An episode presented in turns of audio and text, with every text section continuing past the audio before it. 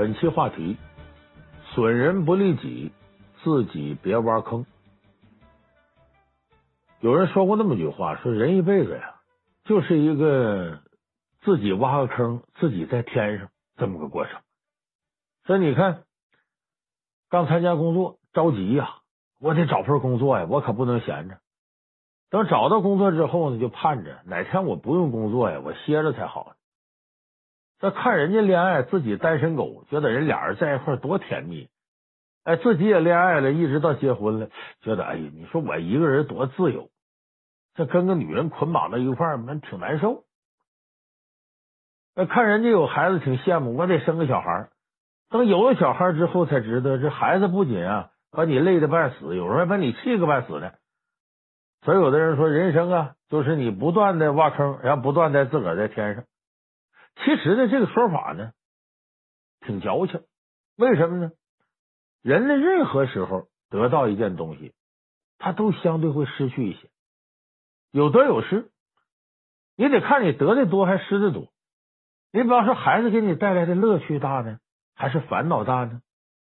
爱人对你照顾的多呢，还是有时候对你管的多呢？所以很多人不难得出这样的结论，就是其实所谓的说挖坑啊。其实有的时候那等于是自己炫耀呢。其实你就即使是挖坑，那也是个甜蜜的坑。所以这个呢，算不上什么人生的坑。反而呢，有一些小事上，人容易自个儿给自个儿挖坑，然后还填不上了，还得罪了人，还丢了面子。今天咱们就给大伙说说，我们应该怎样避免自己给自己挖些不必要的坑，挖些麻烦的坑。我们看生活当中，自个儿给自个儿挖坑啊，基本是有那么几种情况：一种是嘴太欠，一种是手太欠，一种是脑袋太欠。说你说这什么意思呢？我给大伙儿分开来说啊。比方说这嘴欠，嘴欠是什么意思呢？就是其实啊，那跟你的利益那不是密切相关的，而且你说了，那利益你也得不到。这时候啊，别为了痛快过嘴瘾，嘴欠，容易给自个儿挖坑。我举个例子啊，《红楼梦》里边这林黛玉啊，就是一个嘴欠的人。当然，他别的事不欠，就涉及到一些感情上的事，那谁要说宝玉了，他来劲了。你像有一回里边讲这么一个事儿，说这贾环呢，呃，告恶状，说这个金釧死啊，是让贾宝玉给逼死的。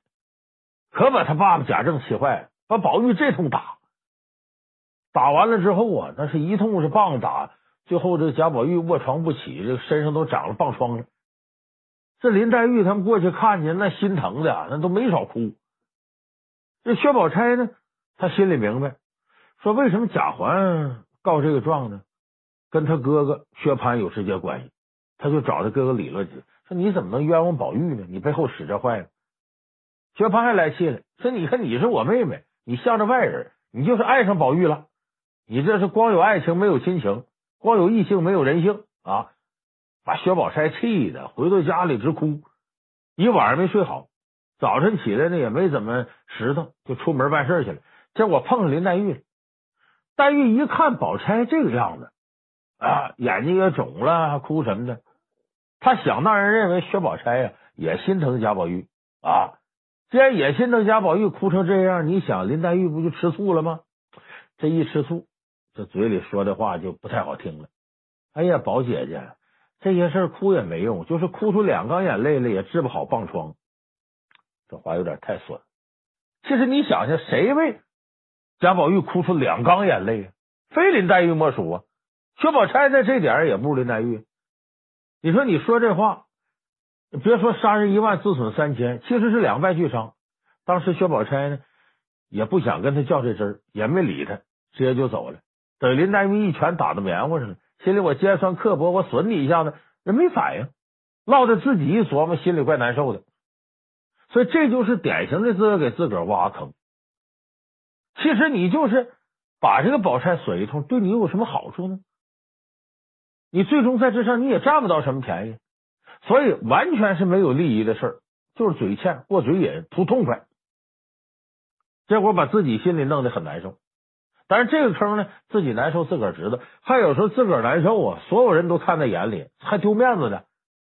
你比方说，这台湾有个主持人陶子，大伙儿都知道陶晶莹，哎，主持很活泼，你看人长得一般，但是风格挺好，经常的那是上湖南卫视。结果有一回呢，记者问他说，湖南卫视有个特别火个节目叫《爸爸去哪儿》，这个你你你你怎么没参加呢？他就说啊，这倒请过我。我不去，他说你为什么不去呢？他说我我也不缺钱，我也不想让孩子遭那罪，我干嘛呀？结果他这个话呀，张嘴就说出去了。媒体一报道呢，网上就有人说你这陶晶莹这事有点损。为什么？你说你不缺钱，你说不想让孩子遭罪，那意思上这个节目的嘉宾就是缺钱，就是让孩子遭罪，拿孩子卖钱呗。那当然，有的人就就就不愿意了。所以有的网友也在网上说你陶晶莹说话太损，怎么的？人呐，错了就改，或者有错你躲，就忌讳呢。明明是错了，还迎着风往上上，还着吧。结果陶晶莹接着对媒体主动发声，说什么呢？嗯，大伙说的是对的，那就得让孩子去呀。三个月都不上课，请三个月假，白天也拍，晚上也拍，呃，把孩子累个半死。然后还得设置点场景，让这孩子感到难受，然后看孩子难受多有意思啊！你们是对的，这明显是反话。结果这番话说出来，别说网友不干了，有的嘉宾不干了，连湖南卫视看不下去。为什么？你这直接等于说这个《爸爸去哪儿》的场景是做出来的，是设计出来的，是人为的，不是自然而然的亲子节目。而且这对于参加节目的嘉宾来说是个很大的讽刺和打击，所以不光是一些网友震怒，湖南卫视站出也说了，说我们从来没打算请陶晶莹，而且我们这节目里所有的场景都是自然发生的，呃，也绝对不是损害未成年人健康，也并不会设计一些场景，反正这个事儿，陶晶莹一下子把湖南卫视得罪了。为什么？湖南卫视啊。是港台艺人在大陆发展，至少是个跳板。你把这么好的平台给得罪了，你今后怎么办？他以前那个湖南卫视多次合作，你说今后怎么合作？这陶晶莹后悔了，面对记者的时候还哭了。哎呀，这个我不是说《爸爸去哪儿》，我说另一档亲子节目。你这会儿再找不还有什么用了？谁不知道你说的是《爸爸去哪儿》？所以这个事儿啊，陶晶如果一开始这嘴欠。没过大脑，张嘴就说“爸爸去哪儿”，我是这这很不遭那罪，我我我不缺钱。这个时候呢，你接着跟记者说，我就开个玩笑啊，扯扯淡，我不是说有心的，这事就过去了。偏偏呢，他对自己也非常自信，认为自己的口才好，认为自己能找不回来，而且明明自己错了不服软，还挺刻薄的回击，把这事给闹大了。所以呢，这种事情的。嘴欠给自个儿挖坑，你要吸取什么教训呢？不光是过嘴瘾的问题，你得看看你说的是谁。如果这人跟你有利害关系，你说白了，有的时候还得求得着人家了。那甭管他啥样，能闭嘴就闭嘴，别逞着口舌之力，言多必失，一下给自己挖坑，你填都填不上。所以我刚才说像林黛玉、陶晶莹这两个事儿，这是什么呀？这等于是嘴欠。没过脑子，直接就说出来，直接给自个儿挖坑。这嘴欠呢，惹点麻烦也罢了。要是手欠，有的时候这麻烦可能挺大。什么叫手欠呢？我给大伙举个例子啊，就咱们现在这都是用微信，微信呢，大家朋友圈呢，谁发点什么，你在底下点赞，有的评论，这个评论呢，不是随便写的，你一冲动手欠发一条评论，有可能惹了一些连锁反应。你像有这么个例子，这是一个基层的一个就是机关单位，这机关单位呢有一个小公务员，他的朋友圈里头呢有一个他们单位的呀一个中层干部，呃，跟他不是一个部门，他们平常呢见面也挺客气，反正呃半生不熟的。这个中层干部呢是个女的，没事呢就在这个朋友圈里头呢呃做点微商。啊，偷偷摸摸卖点东西，卖啥呢？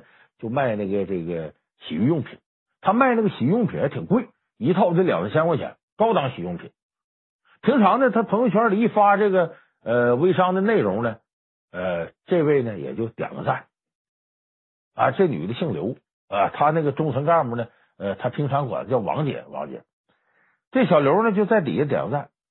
结果有这么一天呢，这王姐又发了一个朋友圈，也是这个洗浴用品的内容。她怎么也不手欠，就在底下评论一条：哦，这个产品好高大上哦。结果这一条评论一出来，惹事了。马上呢，王姐就给他私信发微信，所以你要看好这样，小刘，我送给你一套小样，你先试用一下子。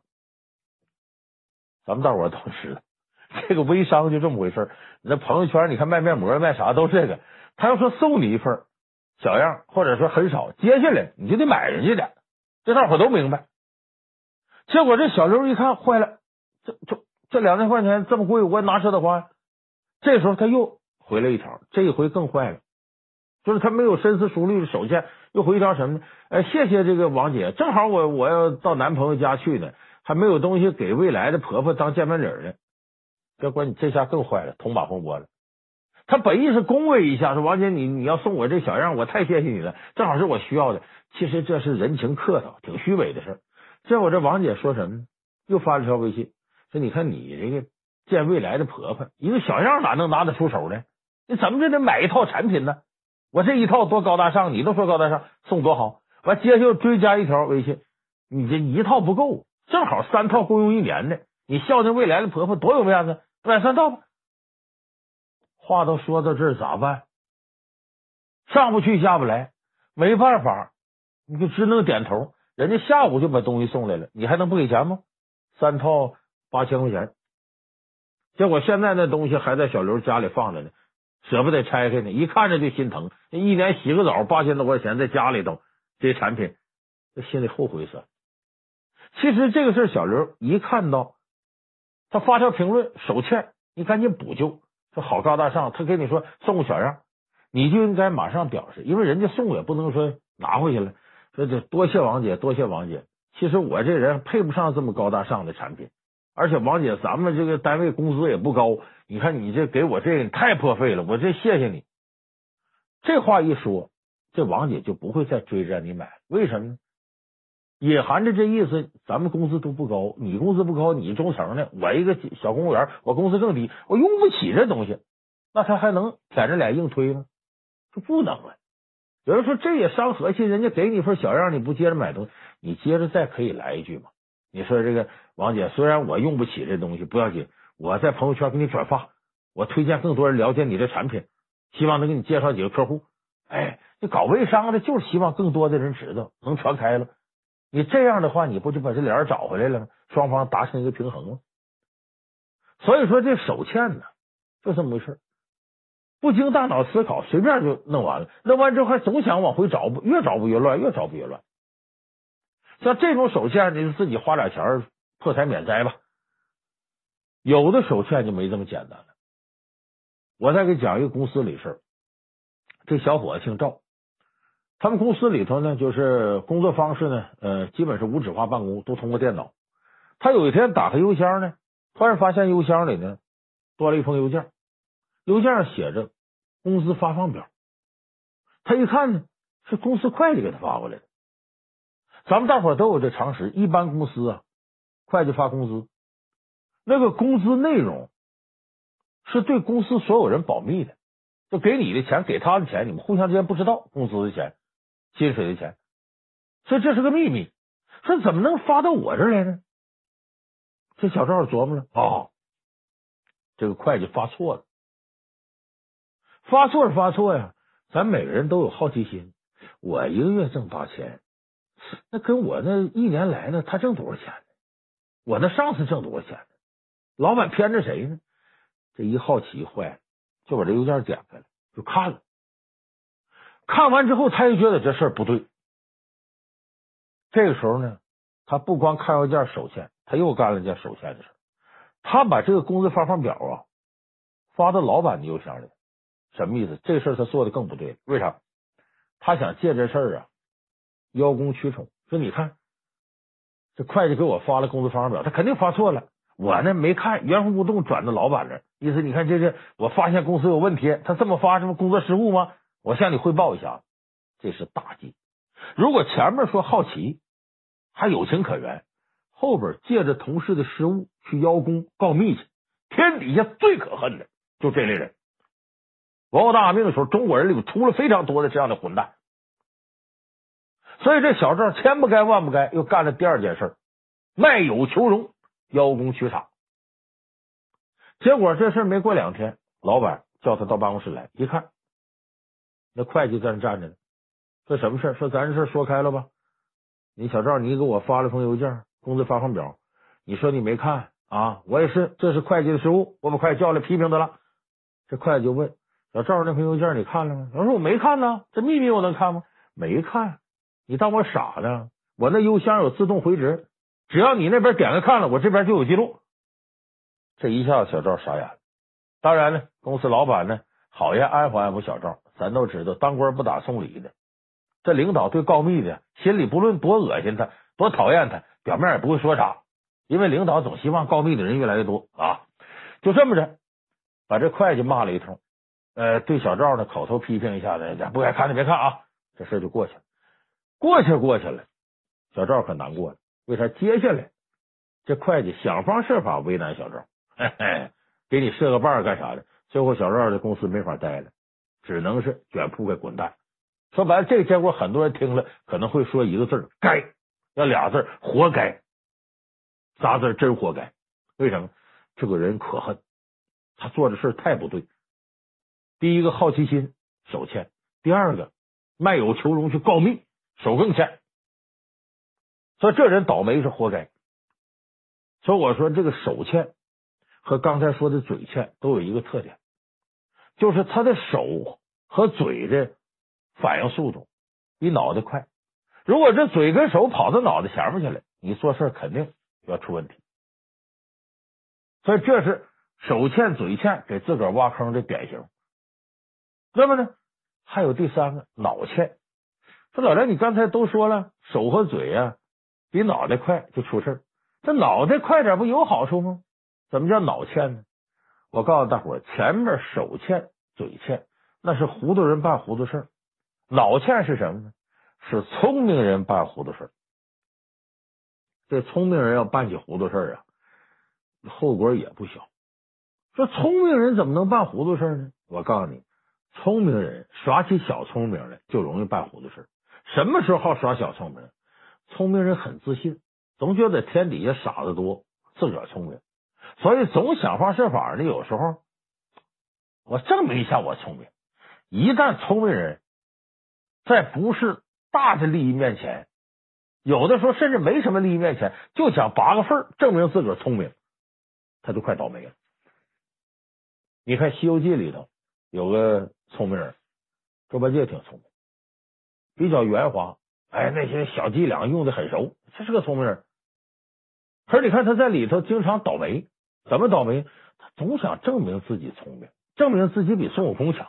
意思你这泼猴、弼马温啊，你总压我一头，骂我呆子这那，我怎么是呆子？我比你聪明。所以他经常在唐僧面前呢打个小报告啊，设个小圈套啊。哎，在这个当然不是大事了，害害孙悟空啊。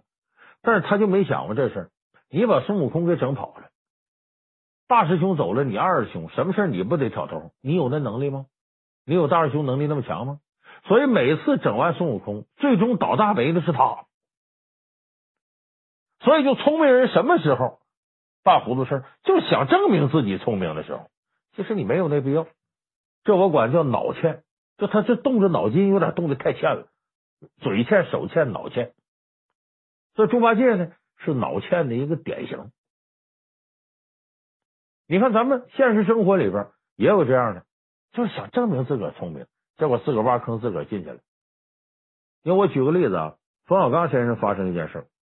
一九九一年的时候呢，他们在这个美国纽约长岛拍那个《北京人在纽约》，主演不是这个呃姜文嘛，里头还有这个王姬啊、马晓晴啊，呃，这个导演郑晓龙，啊、当时冯小刚也是导演。大伙在纽约长岛拍这片子，晚上没事在这个旅馆里边啊看电视。美国的电视上呢，就放了一个电影的预告片，这电影叫《贵河大桥》，哎，还还不错的电影。现在应该是呃，在豆瓣上你你能看到评分，评分挺高。结果这电影呢，就放了个预告，别的也没什么更多信息。这全剧组人闲着没事啊，就就这事讨论上了。姜文说：“这个电影我看过，我看了得有七遍，这确实挺经典的电影。”马小晴就说：“哎，这个电影我也看过，我就看过一遍，但印象很深。那主演是那个大卫·尼文，好莱坞的明星。”姜文说：“不对，不对，不对，不是大卫·尼文，你记错了，这里头没有大卫·尼文，他的导演呢叫大卫·李恩。”跟他名字挺像，德国奥斯卡奖。呃，这里没有大卫尼文。马上就说不对，肯定有大卫尼文，没有，肯定有，没有，肯定有。俩人说着说着呢，就吵得挺激烈。说他他打赌，说赌什么呢？这别不管，这回赌大点，赢了的人有权对输了的人做任何事情。你想一男一女打这赌，旁边一听挺兴奋，怎么回事？问一问。这整个的剧组的核心这些人都过来参与来了。郑小龙说：“你俩打赌，我压姜文去。为啥？姜文那是个电影痴、电影迷，看了多少电影了？他轻易不会错的。他说的准对。我要打赌，我压他身上。”冯小刚说：“我压压马小晴身上，我赌姜文错。”冯小刚为什么压到马小晴身上呢？难道他看过这个电影，知道马小晴说的是对的？主演就是大卫·尼文？不是。冯小刚没看过这电影，他当时就琢磨：你姜文在组里太牛了啊！这些年跟你接触，你就是万事通似的，只要一说到电影，当当当当当当，全你对，我们都不对。我非想看你错一回，就你也有错的时候，你也有今天。说这就杠上了，赌吧？怎么证明？搁现在容易了，掏出手机上网，这一查一查，那会儿没这个，只能什么呢？说咱开车。从长岛这开一个小时，开到曼哈顿那，为啥？那会儿有一个大的这个租录像带的地方，咱把那录像带找出来，你一看不就明白了吗？录像带封皮都有主演谁谁怎么剧情啥，一看就明白了。那好吧，他们开车从这个纽约长岛往纽约曼哈顿开，开了一个小时到那，到那之后找录像带，傻了，从头到尾没有一个大卫尼文任何的迹象。这片子主演不是大卫尼文，马小晴记错了。当时冯小刚跟马小晴啊傻了，咋办？降到这程度下不来台了。他俩在外边就转悠，在咖啡厅喝咖啡，吃点汉堡干嘛？这这咱咱等他们都睡了，咱再回去吧。结果天黑回去了，没想到在旅馆里剧组人都在那等着呢，就看这结果是啥。这期间也不断有人说，我就等着姜文是得说回他错了。平常就装他啥都明白。有不少跟冯小刚心态一样。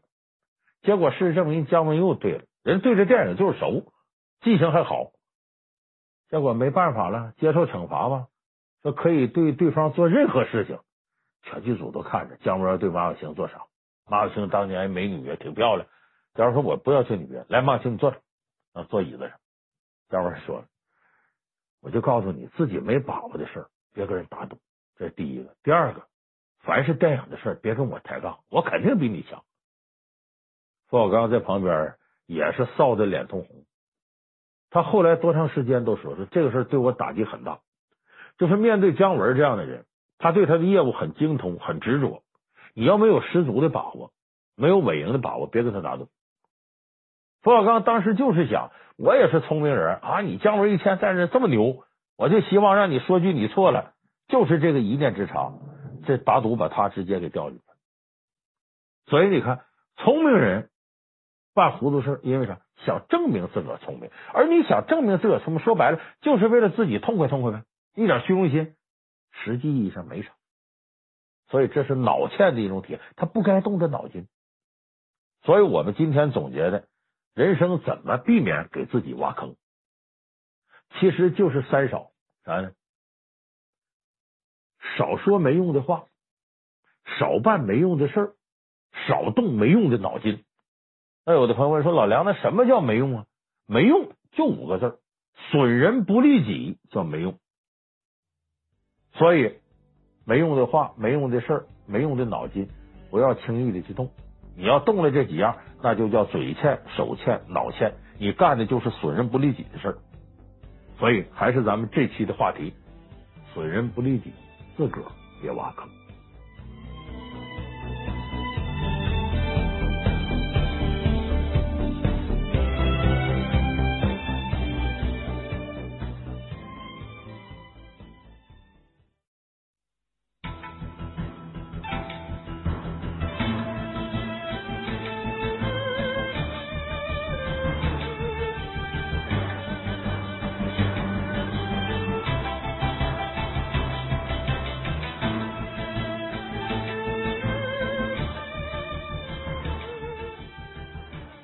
期话题：如何面对多疑的伴侣？我们这档节目啊，叫四大名著轻上课。为什么说四大名著呢？名著是什么概念？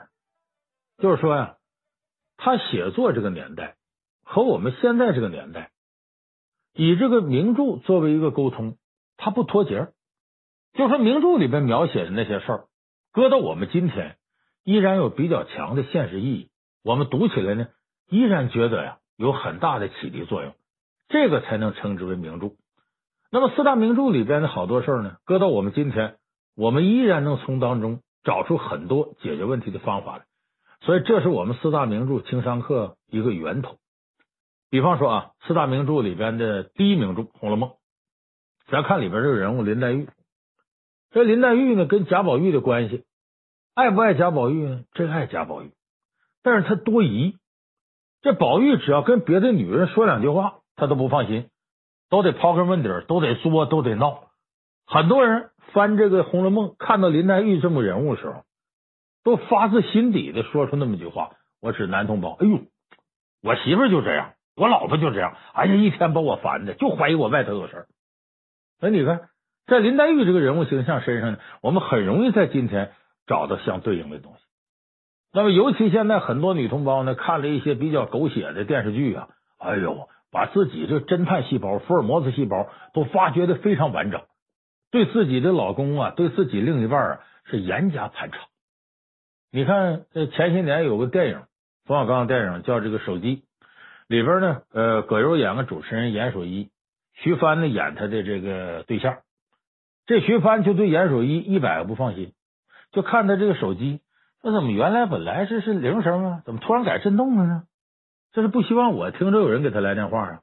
而且一接电话，嗯嗯嗯嗯，都这样支支吾吾的，说是不是有事儿啊？所以他琢磨了，采用什么方法呢？到这个电信局去调通信单子、电话单子，查这里头有没有蛛丝马迹。一查还真查出来了，严守一确实有外遇，和谁呢？和范冰冰扮演的五月，他俩好。那么这个手机电影放映之后啊，很多人都说说两口子从电影院看完了，往出走的时候，一看到对方拿着手机，心里头就有一种凉意。确实，不少女的一看手机，明白了，我不能放松对我老老公手机的监控，所以出现什么情况呢？查老公手机，原来是短信，现在是微信，不不好查了吗？都用苹果手机，这苹果手机这怎么琢磨给给解锁呀？这这这这上厕所呢？有的女的发明这招，说比方说这一般解锁呢数字是四位的五位的，她把老公的手机拿来了，趁老公睡觉哈一口气，看看在哈气之下呢哪个数字上面的指纹摁的比较重，估计这就那密码。一猜呢，说他生日假如十二月二十号，是不是幺二二零啊？幺二二零，嘣，解锁解开了，又微信又短信，看看痛快。你说这女的把精神头都用到这上，还有的说你这装运气不好使，有办法啊？不是指纹解锁吗？现在是呃按指纹有那样的。好，老公睡着了，把手机拿出来，把老公的手上，哎，就跟摁手印似的。一说这场景，很多人能想起杨白劳来。摁上，摁上之后打开，再在里边看够。说有的那老公做了消毒工作，什么消毒呢？把里头的什么微信呐、通信记录啊什么的都删掉了。说都删了，你咋办呢？哎，依然有办法。据说有这么一个事儿吗？一个女的呢，查老公通讯录，一查这里头哪是女的，好像听过这名，结果就来个群发短信给这些女的群发，说宝贝儿，咱们明天晚上在宾馆见。他就看看谁到时候回信息，谁要回了，那准有事儿。结果呢，一个回的没有。第二天，她老公被开除了，为啥？她不给是个女的，就以她老公名义发短信。她单位领导上司是个女的，结果她上司的老公看着这短信了，宝贝儿，明天晚病，两口子这通吵架，差点没离婚。第二天她上来，你跟我开什么玩笑？你给我滚！把她给开除了。就真相没调查出来不说，把自个儿老公的工作也弄丢了。我说到这儿，咱们可能正在听我这节目的有些男同胞知道，说自己的老婆呀打电话查岗，永远的三句话：你在哪里？你和谁在一起？你在干什么？永恒的这三句话，查岗。很多人说我老婆把我都折腾神经了，我出去见个女客户啊，跟过去女同学吃个饭呢，不行啊，都追上来呀，把我弄得烦的不行了。有没有这？确实有这事。我认识的一个朋友，他公司里边呢，说大家同事聚会，聚会有一条啊，谁不想带家属啊？就咱自己单位的。结果有个男同胞，她老公就说，那他他媳妇说不行，我得去。说你去干嘛去？我们都不带家属，我不烦你们，我也不给你们吃，不给你们喝。干嘛呢？这一个大包间一桌大伙吃饭，他老婆来了，就坐在包间角上一个沙发上，哎，掏出来针织那些东西打毛衣。反正你们在这吃饭，他在这打毛衣。你说这东西，他有时候烦人呐！你要把男的弄得都神经兮兮的。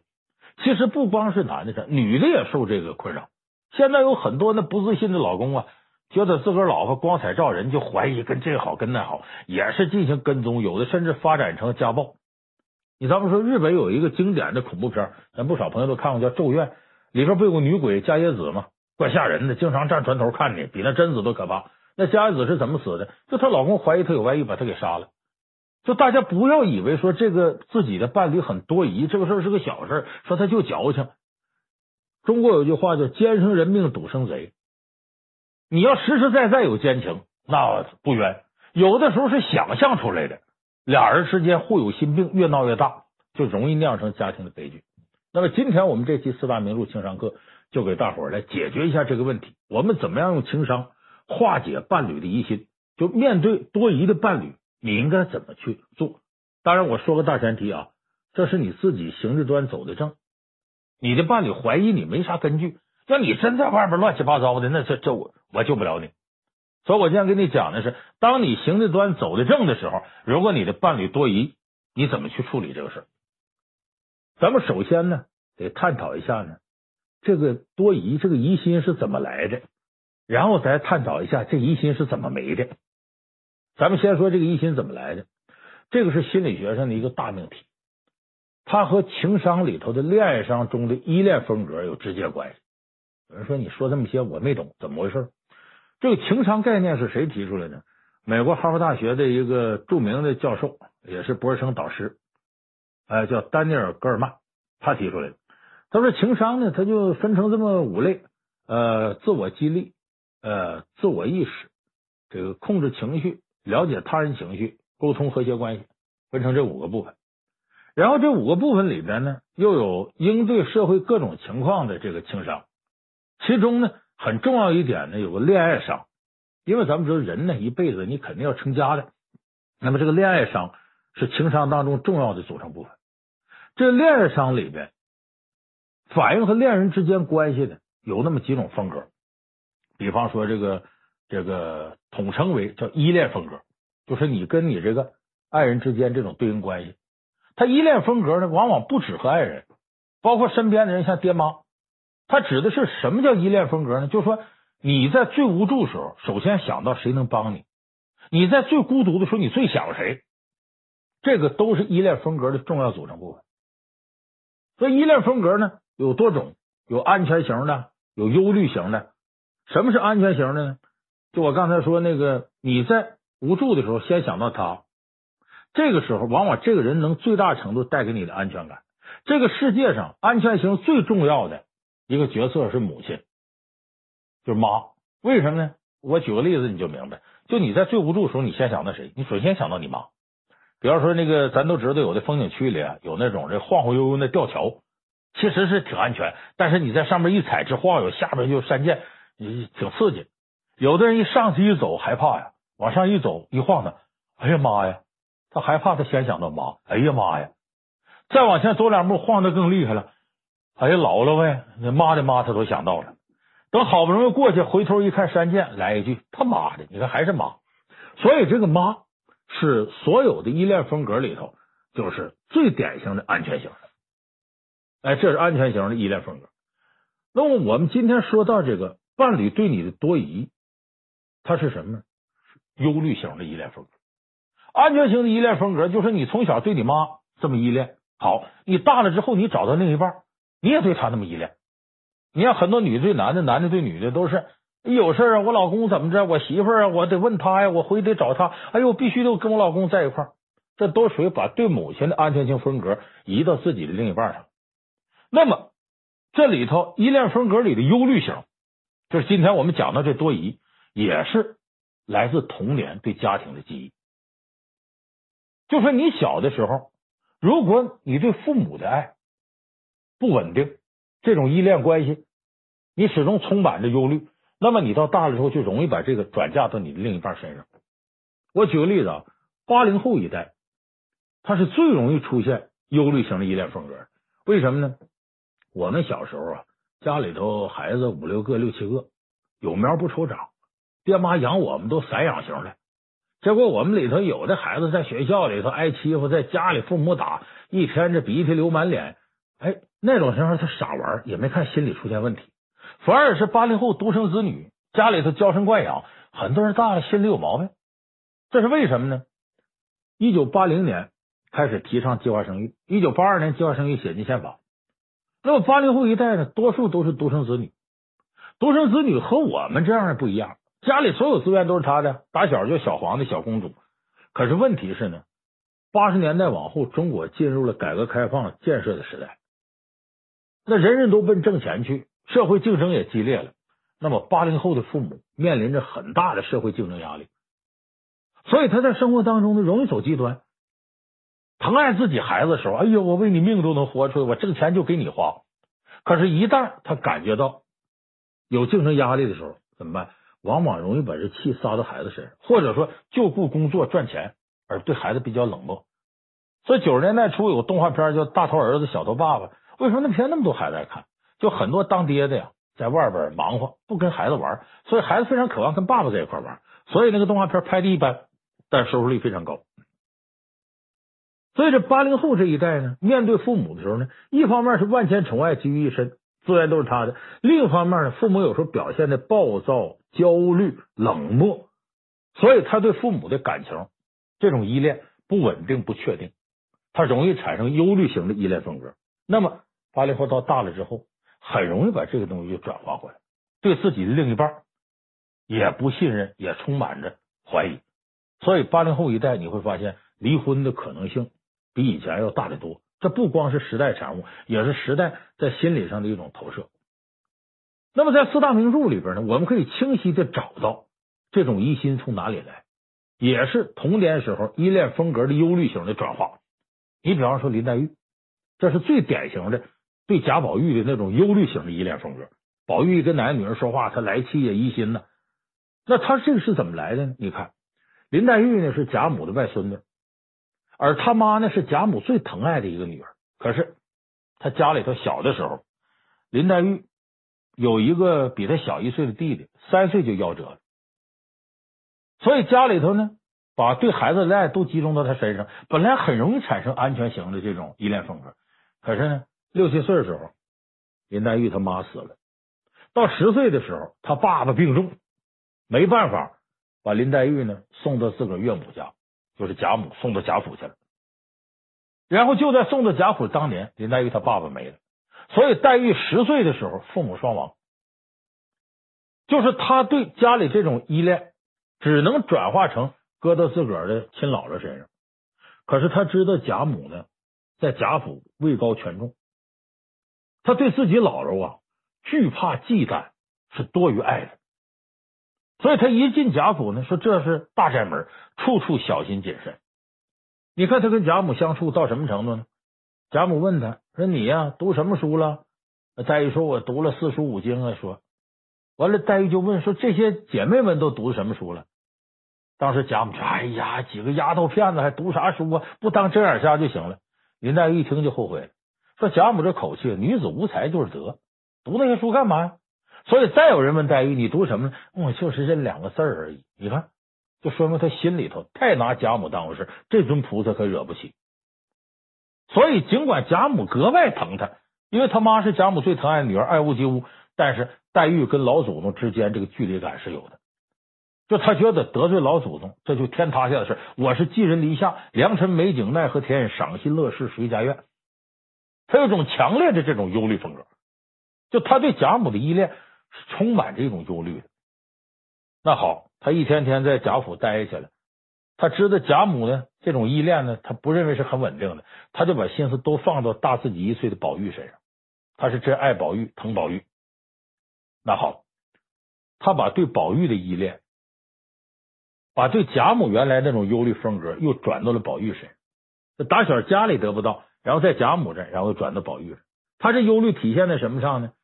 就反正是只要你宝玉跟哪个女的说两句话，那我就得矫情一番，我就得怼两句。而且他这怼两句体现在方方面面。你你比方说这个薛宝钗，薛宝钗呢，呃，身上配着那金首饰，说这好啊，你这金的金钗这边宝玉金玉良缘嘛。一听这个，林黛玉受不了了，醋劲大发。而只要有事没事的，就是针对薛宝钗，反正那刻薄话、尖酸话多了去了。也包括史湘云，说史湘云身上有金麒麟，说这金麒麟跟宝玉那玉不又金玉良缘吗？又受不了了。一说史湘云来了，他跑过去听双簧根去，哎，听听宝玉跟湘云说啥话了，进行监控。你看，这就是非常典型的这种忧虑风格。所以，就是我分析了这么多，你想想，你的另一半如果他对你总是多疑，我估计他从小到大，他最稳定的亲情关系里会出现很多这种忧虑型的依恋风格。那么，你怎么去化解它呢？就我们知道这个疑心病从哪来了，那怎么样把它消除呢？首先，大家要做的是，你千万不要回避，就说他跟我矫情，我不理他，我躲着，这不行。这事儿躲不了，你越躲，他疑心病越重。你看，咱们前两天看过一部这个电视剧《我的前半生》，里边马伊琍演那个角色叫罗子君，罗子君和她丈夫，她丈夫叫陈俊生，这两个人呢，这罗子君就是典型的。忧虑型依恋风格，因为罗子君小时候呢，单亲家庭，他母亲呢咋咋呼呼的，一天就为了这个养活他们姐俩，反正还挺操心，就跟他母亲的这种依恋关系就是一种忧虑型。等到她结婚之后呢，她把这忧虑型转到自己丈夫身上，总怀疑自己丈夫有事儿，就连在她还怀疑自己闺蜜跟自己丈夫各种各样事儿。她的朋友圈里，只要是哪个女的发一张照片。照片旁边有一只手，她就得看这手跟自己老公的手对比，是不是一个手？是不是他俩搞一块去了？她疑心病到这程度，而且怀疑呢，老公公司的一个女同事啊，戴那个首饰是她老公给买的，跑到那公司大吵大闹去，结果最后弄误会，让她老公这丢人都丢大了。结果一个女孩就说：“你看你这个，你得要点自己尊严呢，你哪能这样呢？”罗子君说了一句很沉重的话：“你到我这年纪你就明白了。”跟婚姻相比，尊严算得了什么？你看，她都到这种程度。那么，她既然有这么重的疑心病，她老公怎么做的呢？她老公回避躲，我惹不起，我还躲不起吗？怎么躲呢？完，我跟你一见面，你就叨叨我这事，怀疑我那个，闻我衣服上香水味，看后边有没有长头发，烦死我了。拉倒，我我惹不起你，我躲得起。下班不回家，在公司待着，要么找朋友喝酒去，就能躲我就躲。这种回避根本不是解决问题的方法，包括后来他有婚外恋，就是被这疑心呢弄弄弄的真有婚外恋了，跟一个叫叫玲玲的女人好上了。其实这个好他很盲目，他根本不是说真跟这女人相爱，就是我在你那实在烦透了，我找个地方躲一躲吧，跟玲玲凑到一块儿去了。等俩人结婚，发现一样，也不是什么幸福婚姻。所以就说，首先我们要做到面对多疑的伴侣，你不能逃避。你不能说我惹不起，我还躲不起吗？你越躲他越疑心，这事早晚是个病，最终你可能只能通过离婚来化解这种焦虑，所以这不是办法。别躲，我说别躲，我迎头而上，我不够烦的呢。天天这么看着我查岗，我怎么办？哎，三个办法。别躲的同时，第一，努力把这种依恋风格打造成安全型的，就是你让他呀感到暖心放心，这第一个。第二个。检点自己的言行，别让他产生丰富联想。就打铁还得自身硬，啊，自己规矩点。第三个呢，你帮你的伴侣树立自信心，他一有自信了，也有自己事业了，就不会把所有心思都放在你身上，他自然就能解脱开，你的压力也就减轻了。咱们现在把细点把这三条给大伙说说。第一个，怎么做个安全型的？就你一定让他觉得我对你的爱是真实的。我对你的爱是全方位的，我绝对不会背着你做对不起你的事儿。你看，在这方面，贾宝玉做的最好，他让林黛玉你一百个放心，怎么放心？你看有个典型例子，前面我说过，史湘云到贾府上跟贾宝玉聊天，林黛玉去偷听去，一听呢，有一句话把黛玉感动坏了，怎么呢？这个贾史湘云劝他说：“宝玉啊，你爸爸说的对，你将来得走做官这条道，科举仕途才是正道。”宝玉怎么说的？你这话我不爱听。人家林妹妹从来不说这样混账的话。外边林黛玉一听，心花怒放。还有什么比你背后听来的，你的情人跟你潜在的情敌说你的好话？你想哪有比这事更开心呢？林黛玉当时开心的不得了。啊，这时候呢，宝玉出来了，碰着黛玉了。黛玉在这种情况下呢，这这这还得多想多想什么呢？你说人，你既然这么真心爱我，你说为什么老天爷派这么些？他带个金麒麟，他又整个金钗，你说你一整就金玉良缘，我这不闹死心了吗？黛玉想到这事哭了。